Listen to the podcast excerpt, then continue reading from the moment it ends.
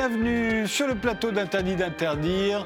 La mondialisation va-t-elle compter parmi les victimes du coronavirus? Faut-il relocaliser chez nous, sur le territoire français, une partie de notre production considérée comme stratégique? Faut-il réindustrialiser la France? Faut-il davantage de protectionnisme?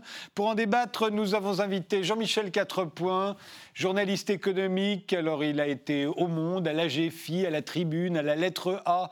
En 2017, il a co-signé dans le Figaro l'appel intitulé Europe, la supranationalité a échoué, faisant confiance aux nations. Sinon, c'est l'auteur d'Alstom, Scandale d'État, et avec euh, Natacha Polony de Délivrez-nous du bien, halte aux nouveaux inquisiteurs aux éditions de l'Observatoire. Jean-Michel Quatrepoint, euh, il faut relocaliser d'après vous?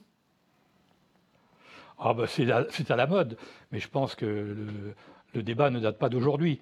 Euh, sur la mondialisation, je pense que ce n'est pas la mondialisation qui va s'arrêter, c'est la globalisation, et qu'on va déglobaliser.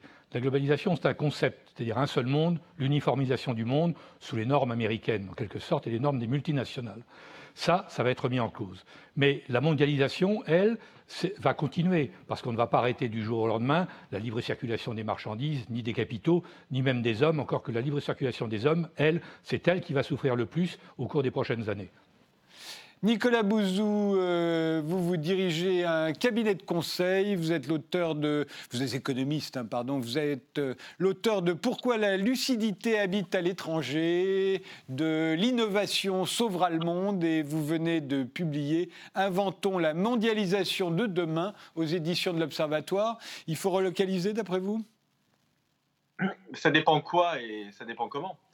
Euh, si l'idée c'est de dire euh, on va relocaliser tout un tas de choses, euh, quitte à ce que les coûts de production et donc les prix pour le consommateur soient plus élevés, bah, ce sera des relocalisations en pure perte, parce que celui qui décidera in fine, c'est le consommateur, et si on met de l'argent privé et de l'argent public pour relocaliser alors qu'il n'y a pas d'acheteur derrière, on aura gaspillé inutilement de, de l'argent. Si en revanche l'idée c'est de dire il y a des secteurs qui sont des secteurs dans lesquels on a besoin d'avoir de la production sur le sol français, pas pour des raisons économiques, mais pour des raisons, par exemple, d'indépendance sanitaire. Je pense par exemple à, la pharmacie, à certains segments de la pharmacie, en particulier à certains types d'antibiotiques. Si là on dit euh, on met en place euh, une loi qui euh, oblige certains produits à être tout ou partie fabriqués sur le sol français, là j'ai rien à dire. On a fait ça on a un décret, c'est pas une loi, mais Arnaud Montebourg avait fait ça pour protéger le capital des entreprises dans les secteurs jugés stratégiques. Très bien. On peut imaginer que ce qui a été fait pour protéger le capital des entreprises, ce soit fait pour protéger un peu de production sur le sol français, mais je le répète, pas pour des raisons économiques, mais pour euh, l'idée qu'on peut se faire de l'indépendance nationale. On y reviendra au cours de cette émission. Alors, de quoi la, pandémie de, Covid a-t-elle été révélatrice sur le plan économique euh, pour vous? Alors, au, niveau global, hein, pas seulement en France, Jean-Michel Quatrepoint. Ah ben, c'est la fragilité des chaînes de valeur. Je crois qu'on a vu qu'à un moment donné, les multinationales s'en sont rendues compte d'ailleurs, que la Chine s'est arrêtée d'abord. Et ça a commencé par bloquer les chaînes d'approvisionnement sur tout le reste du monde. Puis ensuite, le monde s'est arrêté. Et je crois qu'aujourd'hui, dans les grands groupes, tout le monde étudie euh, une certaine recontinentalisation. C'est-à-dire qu'effectivement, la, mondialisation ne s'arrêtera pas. En revanche, on va recontinentaliser, les entreprises, les grandes entreprises vont revoir leur chaîne de valeur, identifier les sous-ensembles, les sous-sous-ensembles, les sous-traitants qui, euh, où des produits sont stratégiques et dont elles dépendent et elles vont les relocaliser sur les continents et avoir ce qu'on appelait autrefois la trilatérale. Vous aviez l'ensemble Amérique, l'ensemble Asie et l'ensemble Europe. Eh bien, je pense qu'on va assister à une recontinentalisation et qu'on va être plus près du consommateur et produire plus pour le consommateur. Et en revanche, il y aura toujours des liens, effectivement. Je pense que l'industrie textile ne va pas se relocaliser comme par miracle euh, en, France. Il y aura certains segments de l'industrie textile qui se relocaliseront. Mais je voudrais dire un mot sur les relocalisations.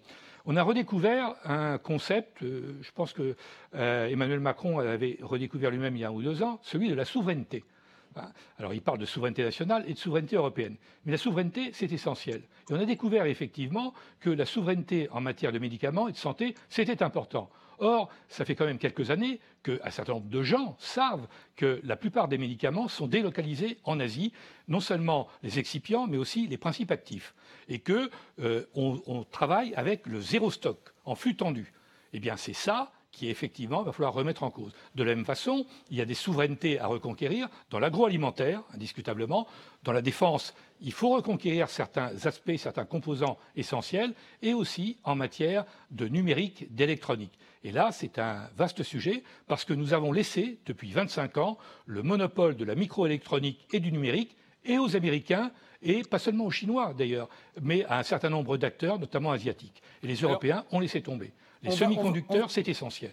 On va voir ça euh, en détail. Euh, euh, commençons par les, médicaments, Nicolas Bouzou. 60 à 80% des médicaments consommés en France et en Europe d'ailleurs sont produits en Asie, en Inde et, en Chine, ce qui donne parfois des ruptures de stock assez graves. Hein. Juste avant l'épidémie en 2019, il y avait 1450 cas d'indisponibilité de médicaments. Si on remonte à, un an avant, il y en avait eu que 868 et si on monte à dix ans avant, il n'y en avait eu que 44. Donc là, tout à coup, on a découvert que là, c'était grave, effectivement. Euh, il faut relocaliser. Euh, vous êtes d'accord avec euh, Jean-Michel Quatrepoint Il faut relocaliser alors déjà, je ne suis pas d'accord avec le fait qu'on a découvert tout ça. Je pense que la crise l'a révélé, mais en réalité, la crise du coronavirus, elle n'a pas révélé grand-chose, enfin, à part le fait que le marché des pangolins crus n'était pas bien régulé, mais au niveau global, ça a plutôt ça a illustré des, choses qu'on savait déjà. Sur la question euh, du secteur pharmaceutique, c'est plus compliqué qu'il n'y paraît, parce qu'en fait, en France, on fait encore pas mal de médicaments, et on en exporte encore beaucoup mais on fait des médicaments à très forte valeur ajoutée, ce qui est un segment extrêmement important parce qu'il y a une révolution thérapeutique hein, aujourd'hui très importante euh, dans le monde, dans le domaine de la cancérologie, dans le domaine des maladies génétiques rares. Il y a vraiment des choses tout à fait euh, nouvelles qui sont basées sur l'analyse qu'on peut faire du génome, par exemple. Et dans ce domaine, en France, on fait des choses et on exporte des choses. En fait, ce qui a été euh, délocalisé, ce sont des, des productions qui sont des productions à, plus faible valeur ajoutée, c'est-à-dire des médicaments assez classiques, euh, assez vieux, hein, qui sont éprouvés depuis longtemps, euh, comme vous avez cité certains antibiotiques. La, pénicilline, par exemple, euh, c'est fait à 90% en Chine parce que voilà, c'est quelque chose qu'on maîtrise, les coûts de production ne sont pas très élevés, les, les, molécules, elles sont génériquées. Et c'est pas complètement idiot comme stratégie de dire on fait ce qui a forte valeur ajoutée et euh, on, importe ce qui a plus faible valeur ajoutée. Parce que je rappelle quand même qu'une des problématiques de l'économie euh, française, c'est d'arriver justement à monter en valeur ajoutée pour avoir des bons salaires, des, bons emplois, euh, etc. Donc vous voyez, la problématique, elle est moins économique que politique. C'est-à-dire que la question qui se pose, c'est au fond, comment est-ce qu'on peut non pas forcément produire sur le site français de la pénicilline, pour prendre cet exemple, mais comment est-ce qu'on peut être sûr qu'on aura toujours à notre disposition de la pénicilline ou, d'autres types de, molécules, euh, entre guillemets, entrée de gamme? Et ça, ça passe essentiellement par une diversification de nos sources d'approvisionnement. C'est-à-dire que très clairement, beaucoup d'entreprises se sont fait piéger, non pas parce qu'elles importaient des, biens intermédiaires, mais parce que, pour le dire clairement, pour mettre les pieds dans le plat, tout était produit en Chine et souvent sur un site unique. Euh, prenez euh, le secteur de l'automobile, par exemple, peut-être qu'on en parlera plus tard, mais les pédales de frein, elles sont quasiment toutes euh, produites en Chine. Alors, si vous n'avez pas de pédales de frein, ben, même si vous avez tout le reste, vous ne pouvez pas mettre sur le marché une, une, automobile. Donc, vous voyez, en, fait, ce qu'il faut arriver à faire, mais on va y aller. Et ça, ça va se faire un peu tout seul, en fait. Ça va se faire sous la pression des, actionnaires qui ne veulent pas se laisser piéger une deuxième fois, mais il faut que les entreprises diversifient davantage leurs sources d'approvisionnement, parce que là, très clairement, le fait que la crise touche la Chine, c'est ça le point important. Hein. C'est-à-dire que la, crise, elle a touché la Chine et que des sites de production chinois se sont arrêtés. Ben là, évidemment, euh, un, certain nombre d'entreprises chinoises ou non chinoises se sont retrouvées complètement euh, piégées. Mais vraiment, j'ai bon espoir parce que je pense, j'ai vu beaucoup de dirigeants d'entreprise, je pense que la leçon a été comprise la leçon a été comprise, vous le pensez aussi, euh, Jean-Michel Quatrepoint? Oui, je pense que de toute façon, les multinationales avaient déjà intégré une certaine relocalisation et euh, cherché à un peu moins dépendre de la Chine. Euh, le problème, il va être géopolitique. qu'est-ce qui va se passer entre les États-Unis et la Chine, et entre le monde occidental et la Chine? Si on tend vers une nouvelle guerre froide, ce qui semble le cas, à ce moment-là, effectivement, on ne peut pas dépendre de la Chine. Donc il va y avoir euh, une relocalisation euh, d'un ensemble de production, et encore une fois, par grand continent. Euh, le mouvement a été amorcé, il va s'accélérer. Cela dit, on ne relocalise pas comme ça du jour au lendemain.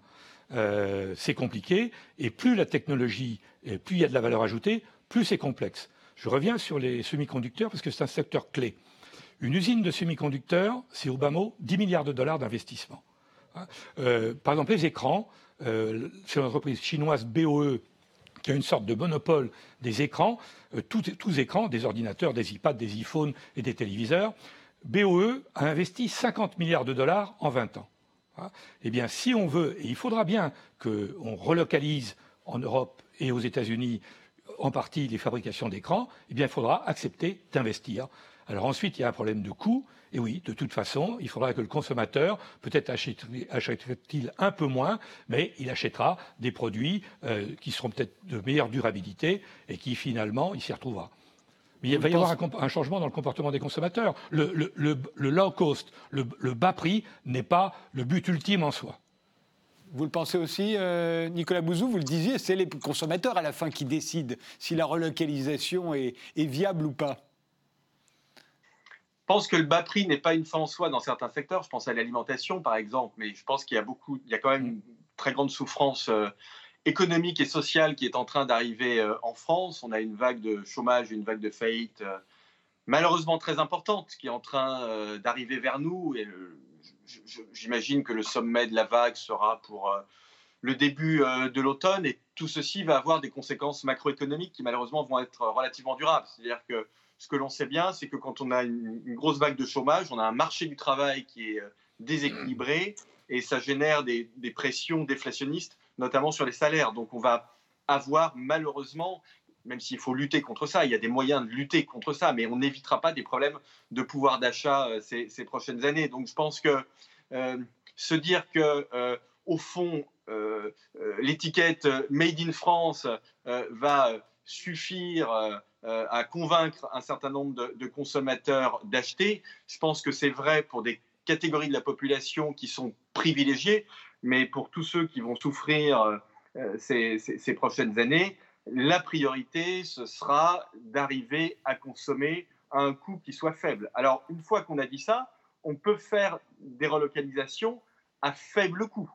Euh, ça commence à se faire d'ailleurs, pas encore beaucoup, c'est le début, mais c'est ce qu'on appelle l'industrie 4.0, c'est-à-dire que si on arrive, et ça la, politique économique peut aider, hein, mais si on arrive à avoir des usines dans lesquelles on a beaucoup de robots, dans lesquelles on a beaucoup de numérique, dans lesquelles on a beaucoup mmh. d'intelligence artificielle, dans lesquelles on a des imprimantes 3D, ce qu'on appelle de la fabrication additive, et si tout ça fonctionne ensemble, là, on est capable de produire des choses de, bonne qualité, euh, d'ailleurs dans des quantités qui peuvent être euh, éventuellement relativement réduites et à faible coût. Alors, le, problème, c'est que ces technologies en France, on les a pas encore beaucoup. On est moins bien équipés que les, Finlandais, les Allemands, les, Sud-Coréens.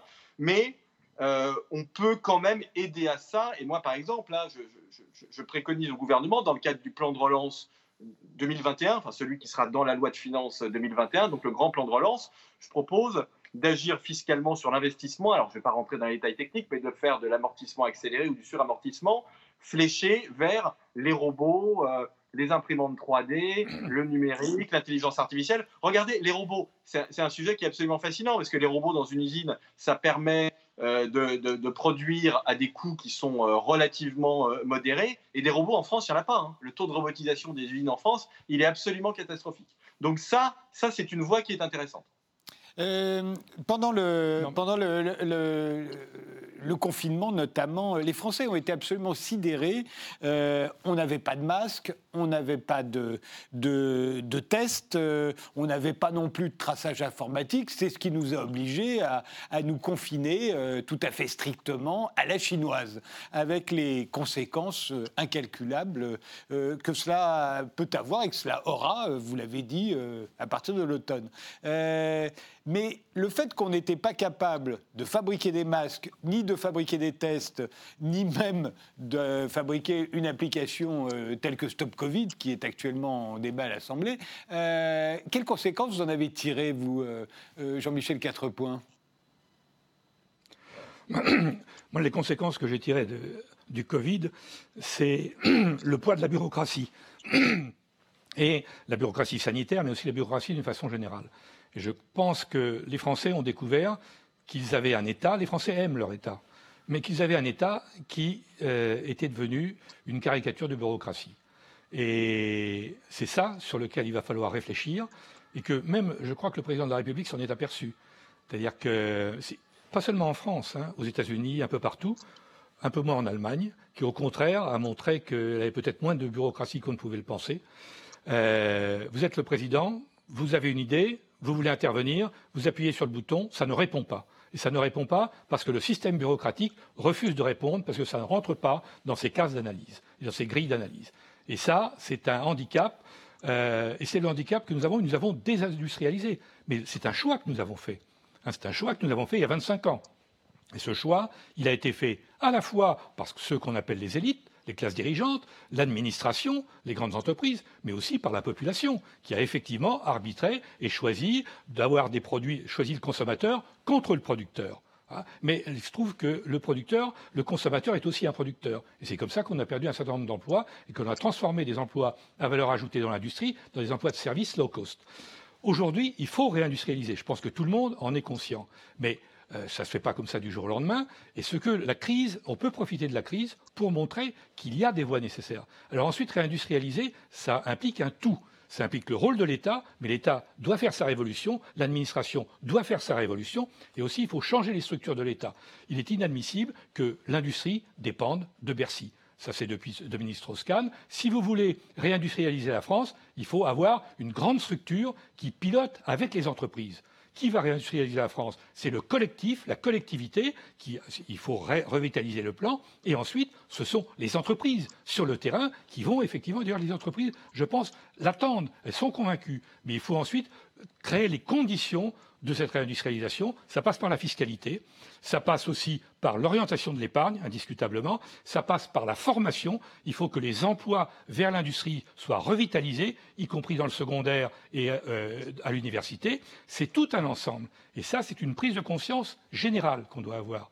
Les pays qui ont le mieux résisté au Covid sont les pays qui étaient industrialisés, que ce soit le Japon, la Corée du Sud, Taïwan, l'Allemagne ce sont eux qui ont eu moins de décès et qui s'en sont mieux sortis. Nicolas Bouzou.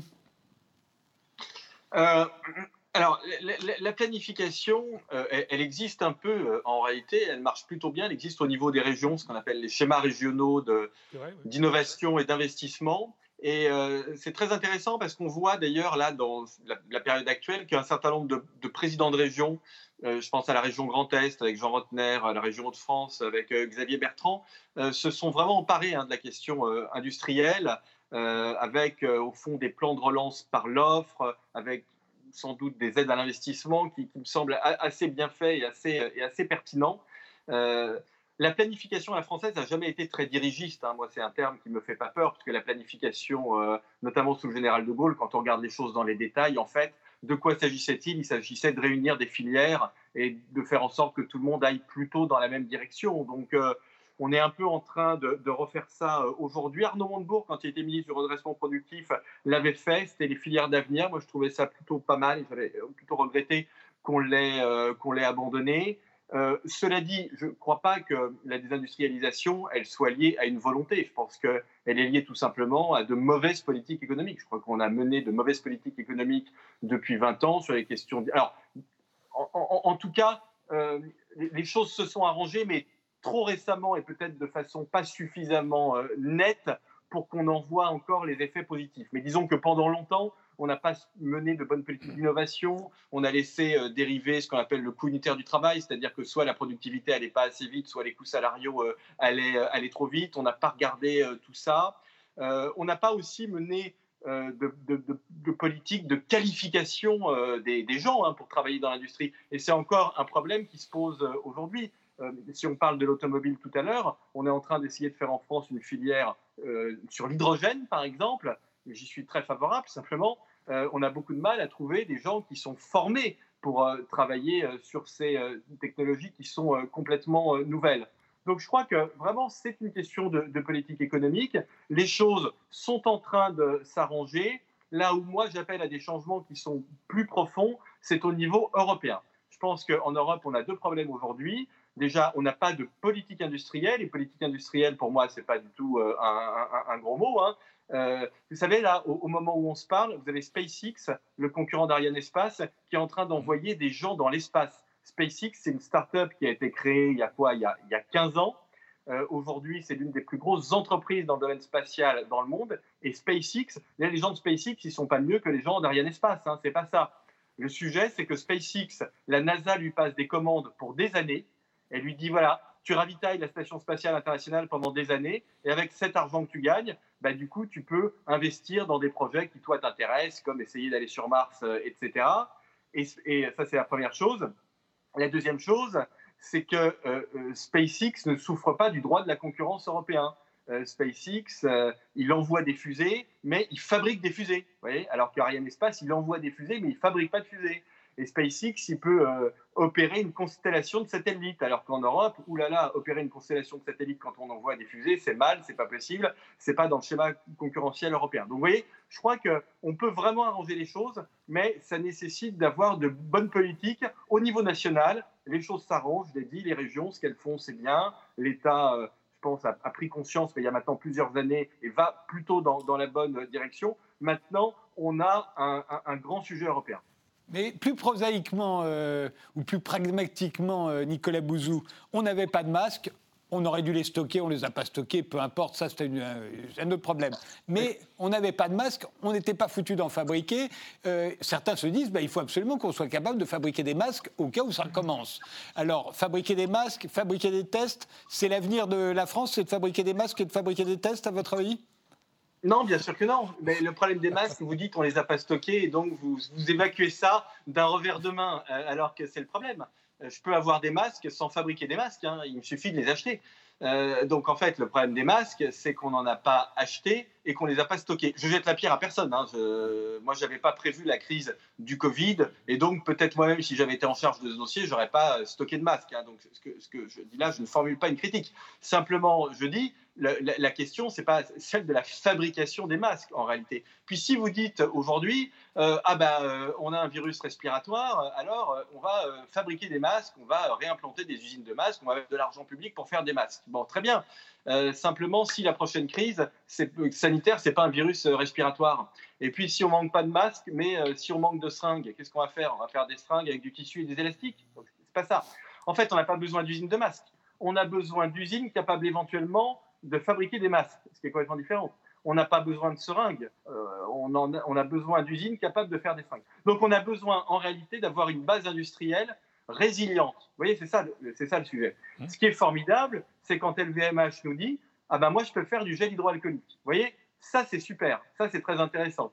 Euh, ou quand telle entreprise nous dit je fais des masques de plongée, et eh ben, je peux les changer un peu et ça va faire des masques pour les personnels soignants. Donc on a besoin d'une base industrielle pour des raisons économiques d'une part, pour des raisons d'indépendance d'autre part, mais cette base industrielle, il faut qu'elle soit résiliente. Donc j'en reviens à mon obsession de la technologie. On a besoin d'avoir une base industrielle avec un niveau de technologie hyper élevé. Hein. C'est à ça que ça sert, hein, justement, l'imprimante 3D, les, robots, euh, l'intelligence artificielle, etc.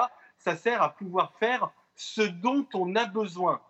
Les masques, si on a des usines de masques, très bien, mais vous voyez, investir aujourd'hui dans une usine de masques, moi, j'en sais rien, je ne suis pas euh, épidémiologiste, je ne suis pas médecin, mais je me demande si ce n'est pas préparer la guerre d'avant. Euh, Jean-Michel Quatrepoint, il nous reste deux minutes avant la pause. Sur la question des masques et des tests, euh, vous êtes d'accord avec Nicolas Bouzou? Oui. bon, on, avait quelques usines de masques, on les a, on les a fermées, hein, puisqu'on n'avait pratiquement plus. Moi, ce qui m'a frappé, c'est les Allemands. Les Allemands avaient une politique de respirateurs d'abord, euh, ils ont fait des tests tout de suite, donc ils avaient une capacité industrielle.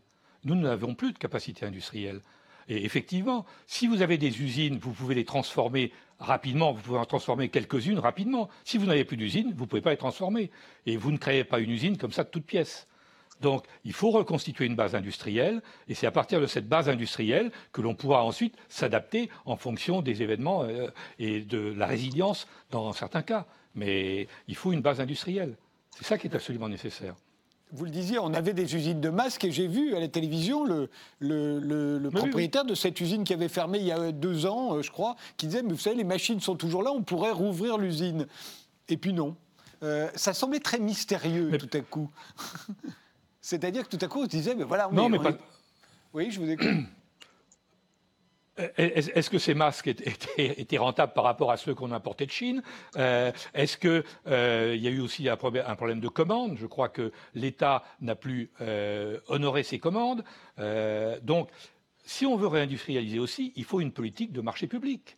Hein. il faut que l'État mette un peu la main à la pâte, notamment pour tout ce qui est dans les domaines de haute technologie il faut aussi que la commande publique soit là pour aider. C'est ce qui s'est passé dans les années 60-70. Euh, on a industrialisé la France à cette époque grâce à une politique d'achat public. Alors, c'est vrai que les règles européennes nous empêchent de réserver euh, des marchés, sauf dans le domaine de la défense, hein, où il y a, je crois, un article 346 des traités qui permet, sur les matériels de défense, de faire des marchés de gré à gré, en quelque sorte. Ben, peut-être qu'il faut, dans certains domaines, effectivement, voir avec nos partenaires européens si on peut étendre cet article 346 à quelques autres secteurs. Ensuite, il y a effectivement au niveau européen, il faut un partage des tâches au niveau européen. On ne va pas tout faire en France, on va partager les tâches avec les Européens. Il faut se mettre d'accord sur ce qu'on partage. Je vous interromps, Jean-Michel. On fait une pause, on se retrouve juste après, on continue ce débat.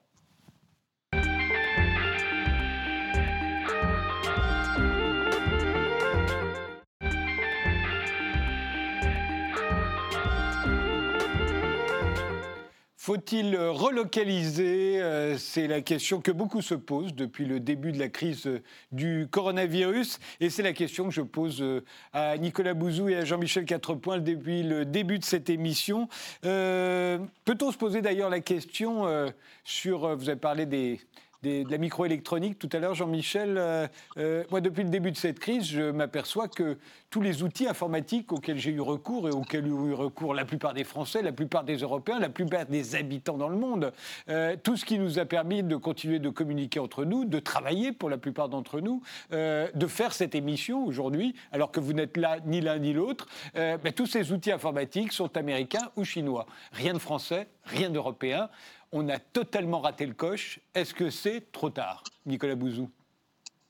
Je pense que c'est tard en tout cas. Euh, ce qui est clair, c'est que cette crise elle a considérablement euh, renforcé l'impact et le pouvoir des GAFA. Donc alors les GAFA, c'est un acronyme maintenant, hein. c'est pas simplement Google, Amazon, Facebook, Apple, mais c'est aussi des entreprises parfois anciennes d'ailleurs, je pense à Microsoft, et puis des entreprises plus récentes euh, comme Netflix parce que ces entreprises, elles étaient euh, euh, déjà euh, des pourvoyeuses de services de cette économie distancielle auquel le confinement nous a obligés à avoir recours. Et ce qu'il faut bien comprendre et ce qui est extrêmement pernicieux dans cette affaire, c'est que ces entreprises fonctionnent avec ce que l'on appelle en économie des rendements croissants. Ce que je veux dire par là, c'est que plus elles sont grandes, plus elles grandissent. Euh, l'économie, la microéconomie de la troisième révolution industrielle, c'est une microéconomie qui est très différente de celle du XXe siècle. Au XXe siècle, on a des rendements décroissants. Ce qui est très intuitif d'ailleurs, les rendements décroissants, ça veut dire que plus vous courez, plus votre corps, plus votre cœur s'essouffle et plus vous ralentissez. Aujourd'hui, on est dans une économie des rendements croissants. Plus vous courez, plus votre cœur ralentit, plus vous pouvez accélérer. Et donc, de ce point de vue-là, la, crise du Covid, elle a donné un coup d'accélérateur aux GAFA dont ils n'avaient pas besoin puisqu'ils étaient déjà sur des trajectoires naturellement euh, extrêmement euh, rapides. Euh, on a énormément de retard dans ces domaines-là. Quand vous regardez l'économie européenne, quand vous regardez notre prospérité, en Europe, on est encore prospère. Hein. Le revenu par habitant est très élevé, le PIB par habitant est très élevé. Mais il repose sur l'économie du XXe siècle. Il repose, pas, il repose très peu, très marginalement sur l'économie du, XXIe siècle. C'est l'inverse de la Chine. En Chine, c'est beaucoup plus euh, équilibré. Aux États-Unis, c'est un peu plus équilibré euh, aussi. Euh, en, Europe, on repose encore, notre prospérité repose encore sur une ronde technologique du XXe siècle. Pour répondre à, votre question, vous voyez que je retarde le moment d'y répondre parce que, en réalité, peut-être que je pense que c'est trop tard. mais en même temps, il ne faut pas baisser les bras parce que, comme on est dans une période où l'innovation technologique est extrêmement rapide, hein, où est-ce qu'on, ce qu'on appelle la destruction créatrice est extrêmement rapide, ça veut dire qu'il existe quand même toujours potentiellement des porte d'entrée technologique pour euh, une, zone géographique. C'est la raison pour laquelle je m'intéresse beaucoup aux, batteries électriques. Je, je, parlais tout à l'heure de l'hydrogène. Voilà un secteur qui me passionne parce que euh, autant dans le numérique, je pense que malheureusement, même si les choses peuvent évoluer, mais les positions des uns et des autres, la domination sino-américaine, elle est déjà vraiment très ancrée. Autant sur certaines autres technologies, par exemple dans l'énergie. Voilà, je pense que le jeu est, un peu plus ouvert et c'est la raison pour laquelle je pense qu'il faut jouer cette carte. Jean-Michel, quatre points Oui, euh, je mettrai un, bémol. Euh, on, va, on va essayer de simplifier il y a le soft, ce qu'on appelait le soft, c'est-à-dire tout ce qui est les services, les traitements des données.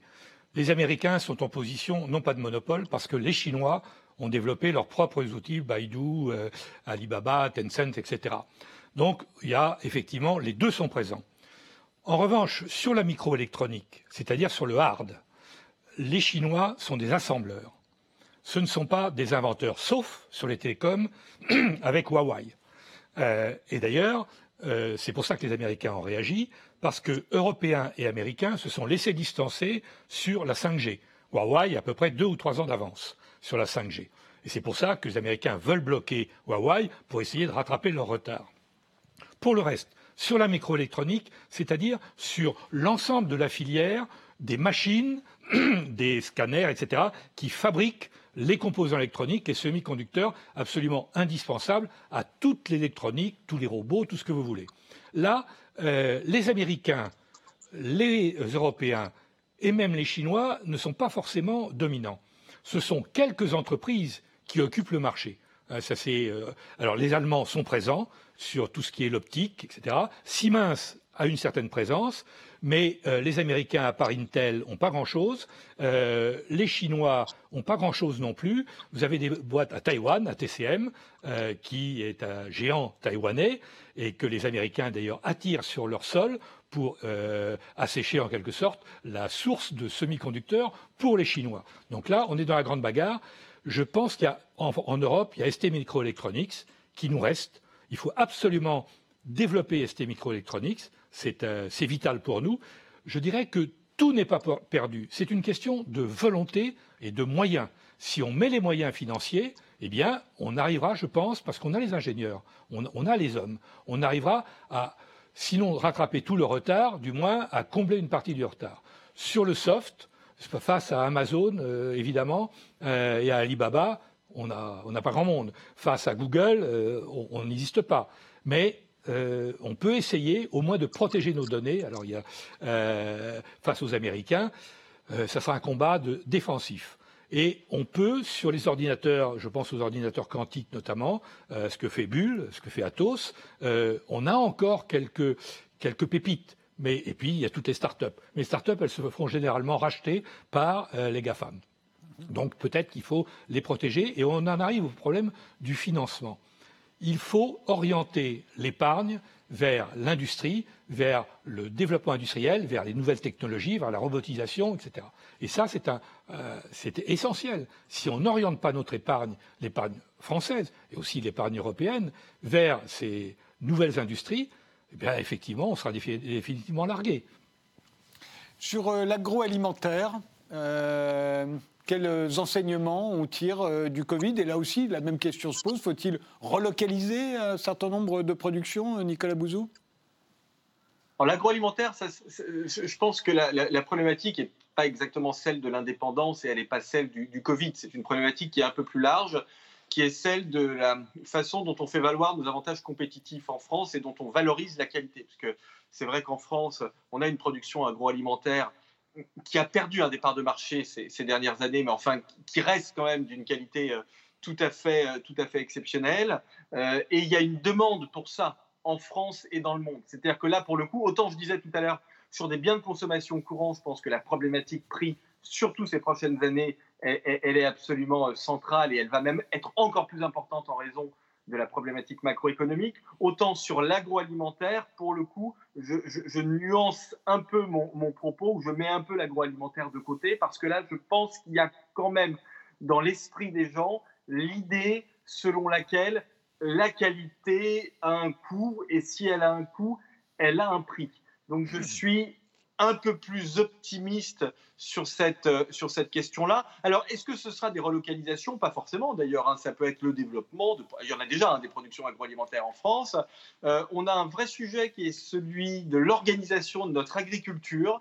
On a une agriculture qui fonctionne bien, mais vous savez, l'agriculture, c'est un secteur, les gens imaginent peut-être une certaine partie de la population, et puis un certain nombre de mes collègues dans le débat public alimentent un peu cette image nostalgique de l'agriculture euh, avec euh, un, agriculteur courbé qui traîne un arrière derrière lui. Euh, l'agriculture, c'est pas ça. C'est un secteur de très haute technologie. Hein. Moi, quand je parle de, l'intelligence artificielle, de la génétique, de, des technologies spatiales dans des coopératives agricoles, ils connaissent tout par cœur parce qu'ils utilisent parce qu'aujourd'hui, il y a beaucoup de génétique, parce que la météo de précision, ça utilise des technologies spatiales, parce que les tracteurs, c'est des tracteurs euh, euh, sans chauffeur, euh, avec des capteurs absolument partout. Donc, vraiment, l'agriculture, c'est un secteur de très haute technologie. Et il faut aider, donc là encore, ça passe sans doute par des aides à l'investissement, il faut aider les coopératives à investir dans les technos, éventuellement à grossir. Mais alors là, vous voyez le problème, c'est que ça rentre un peu en collision avec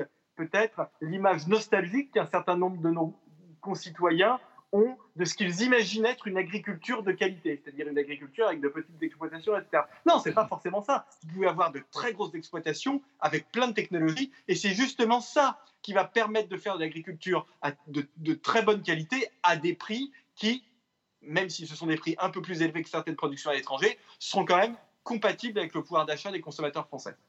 Moi, évidemment, la question que je me pose, c'est est-ce qu'on va avoir des fraises de très bonne qualité? Ça veut dire des très très bonnes fraises.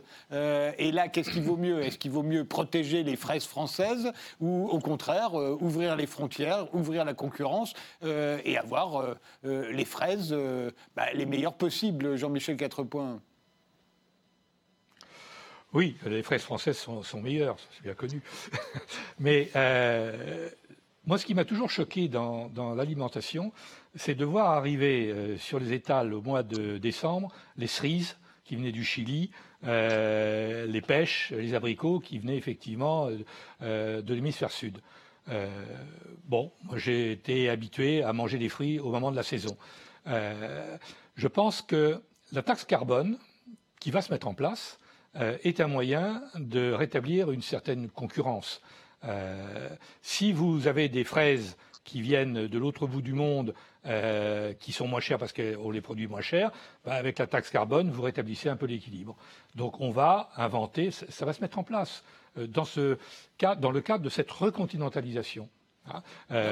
vous, êtes en train d'encourager une forme de protectionnisme, Jean-Michel Quatrepoint. C'est aussi un des corollaires ah bah, de, la, question Moi, j'ai toujours, non, mais moi, j'ai toujours été, j'ai toujours, j'ai toujours été pour la préférence communautaire, hein, qu'on a abandonnée d'ailleurs. Mais euh, je pense que l'Europe doit se protéger. Oui, communautaire, euh, que l'Europe doit se protéger et que les normes sociales, environnementales et fiscales, bah, il faut les rétablir. Il n'est pas normal que des gens qui produisent n'importe comment puissent vendre en cassant les prix. De la même façon sur les normes sociales, de la même façon sur la fiscalité. Il y a un minimum de règles à avoir. Donc, bah oui, il faudra rétablir ces règles. ceux qui, c'est de la régulation. Ceux qui de la régulation. un protectionnisme national, euh, vous leur dites quoi à cela Non, mais. Non, mais national, ça, n'a, malheureusement, ça n'a plus de sens aujourd'hui. Nous, nous, sommes l'espace Schengen. Vous n'allez pas fermer l'espace Schengen. Vous, croyez qu'on peut fermer l'espace Schengen? Non. Aujourd'hui, la libre circulation à l'intérieur de l'espace Schengen, on le voit bien, euh, avec le tourisme. Vous avez besoin du tourisme à l'intérieur de l'Europe. Donc, euh, vous ne pouvez pas remettre des frontières comme ça du jour au lendemain. Les gens s'y sont habitués en plus. Hein. Alors on peut discuter sur l'euro, etc. Tout, mais je regrette, euh, on ne peut pas remettre des, barrières comme il y avait 50 ans, c'est pas possible. Bah, L'Angleterre le fait. La Grande-Bretagne le fait. Non, mais l'Angleterre, non, mais l'Angleterre, elle a le Commonwealth en plus. L'Angleterre, elle a la City. C'est une île en plus. Euh, donc, euh, on ne peut pas comparer. je ne vois pas, si vous voulez, remettre les frontières au niveau français. Encore une fois, on est tellement imbriqué, notamment au niveau européen, euh, que du jour au lendemain, ça serait euh, un cataclysme. Y compris pour les de capitaux, y compris pour l'euro. Nicolas Bouzou, Plus de protectionnisme, ça a un sens pour vous? Non, parce que ça ne protège pas. Euh, on, vient encore d'en avoir une illustration avec la politique commerciale qui a été menée par le président Trump et qui commence à être bien documentée du point de vue euh, académique. Hein. Emmanuel Combe, qui est l'un de nos principaux spécialistes du commerce international, a, regardé euh, l'ensemble des études académiques qui ont été réalisées sur le, sur le sujet. Et en fait, ce qu'on voit, mais comme toujours avec le protectionnisme, hein, c'est une très vieille euh, histoire, mais c'est qu'en réalité, il se retourne de façon assez pernicieuse d'ailleurs, parce que ça ne saute pas aux yeux, mais il se retourne contre ceux qu'il est censé protéger. Et typiquement, le protectionnisme aux États-Unis aujourd'hui, donc il y a eu un certain nombre depuis le mandat depuis le début du mandat du président Trump, il y a eu un certain nombre de, taxes qui soit se retournent contre le consommateur parce qu'on continue d'importer des biens des pays euh, vis-à-vis desquels on a mis en place des taxes parce qu'il n'y a pas de substitut, mais du coup on les achète plus cher et donc ça diminue le pouvoir d'achat des, consommateurs, créant d'ailleurs d'autres types de, problèmes économiques. Soit ce sont euh, des, des taxes qui vont être payées par les entreprises parce qu'elles vont importer par exemple de l'aluminium et donc pour le secteur de la construction euh, ou de l'automobile, eh bien on va avoir une hausse des coûts de production et donc in fine ce protectionnisme va dégrader la compétitivité de, pans entiers de, l'économie que le protectionnisme est censé euh, défendre. Et puis, vous avez aussi dans les mesures protectionnistes souvent des mesures de rétorsion.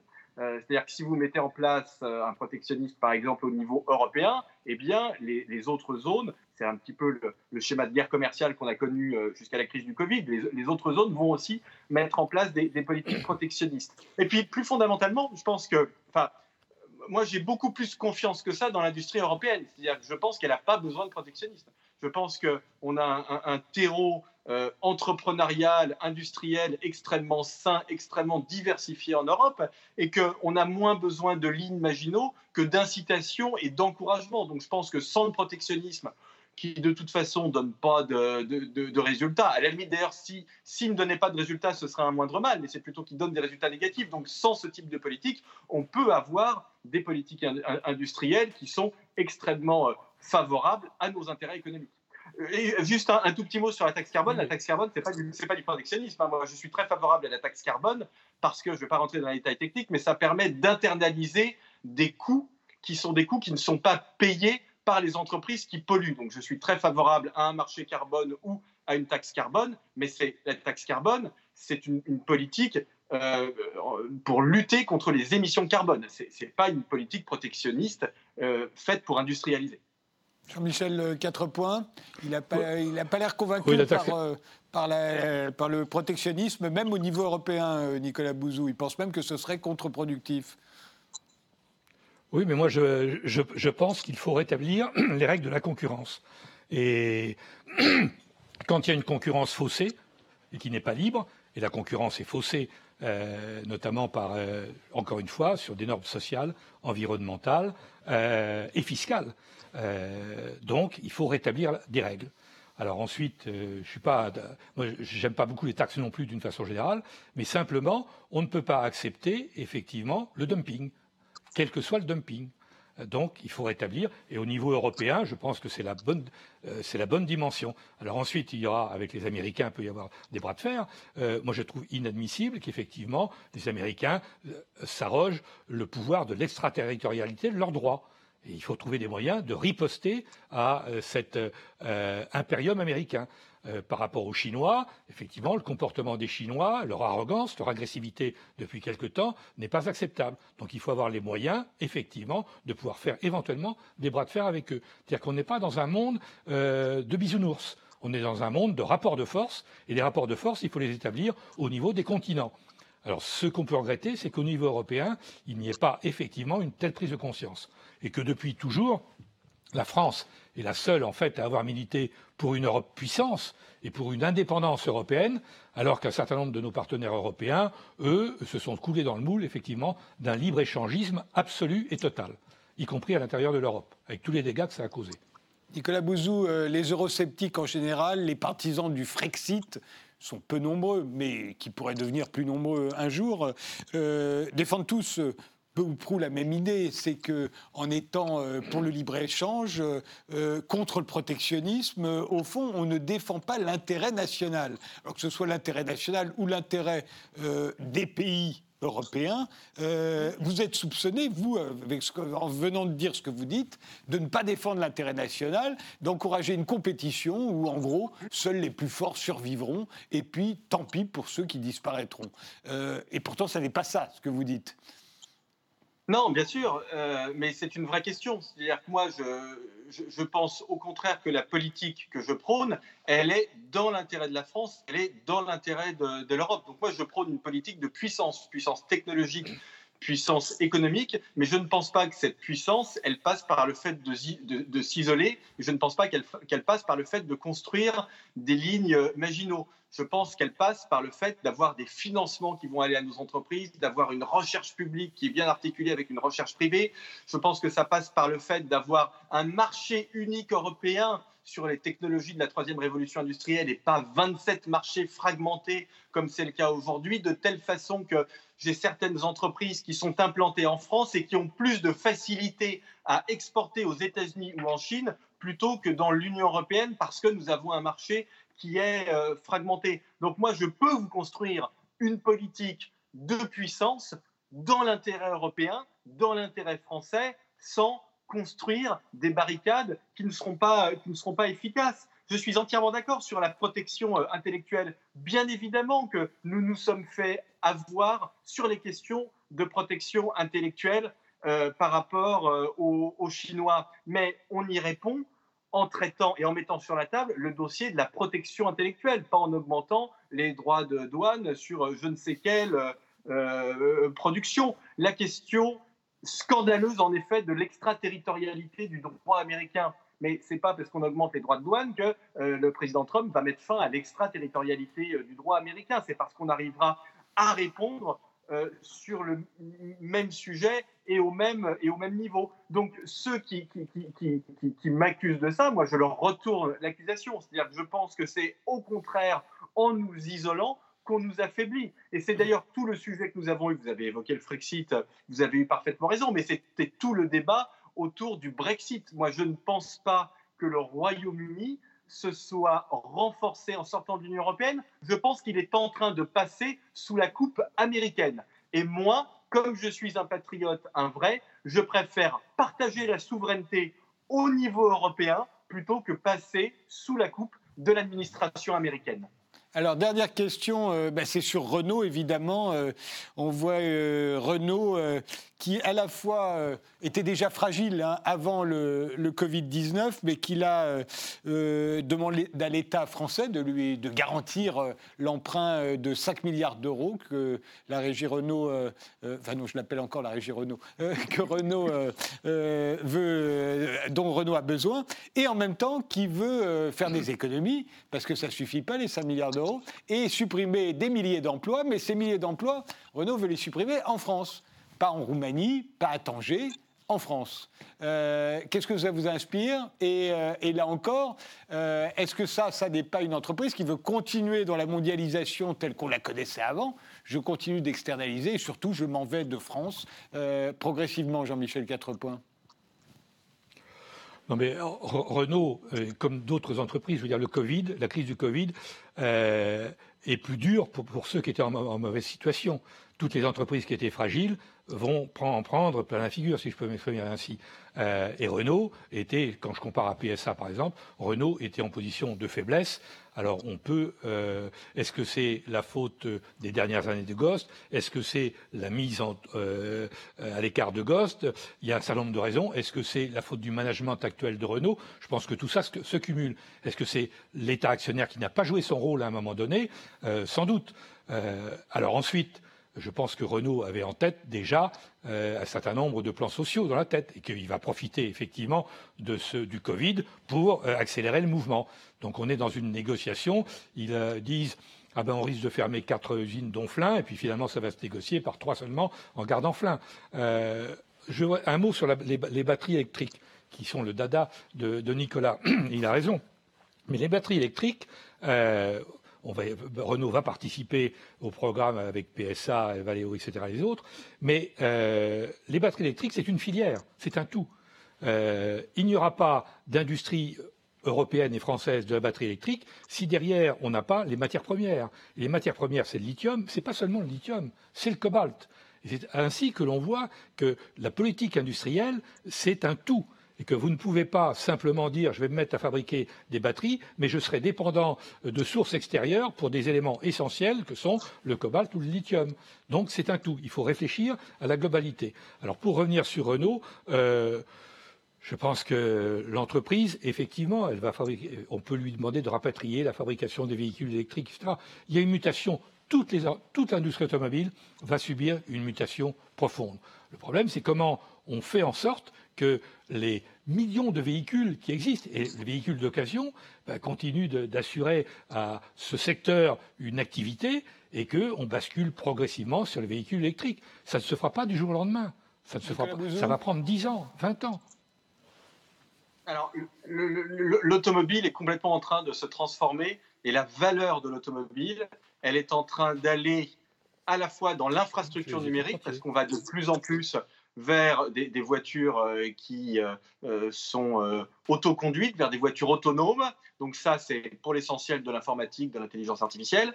Et la valeur va aussi de plus en plus dans la batterie, parce qu'on va je ne sais pas si c'est bien ou pas, mais en tout cas, de fait, nous allons vers une électrification des, voitures. Donc, vous voyez que la, la valeur, elle va dans le numérique et dans la batterie. Problème, en France, on fait pas et en Europe d'ailleurs, on ne fait pas les batteries et l'infrastructure numérique, elle est faite par les, par les Américains.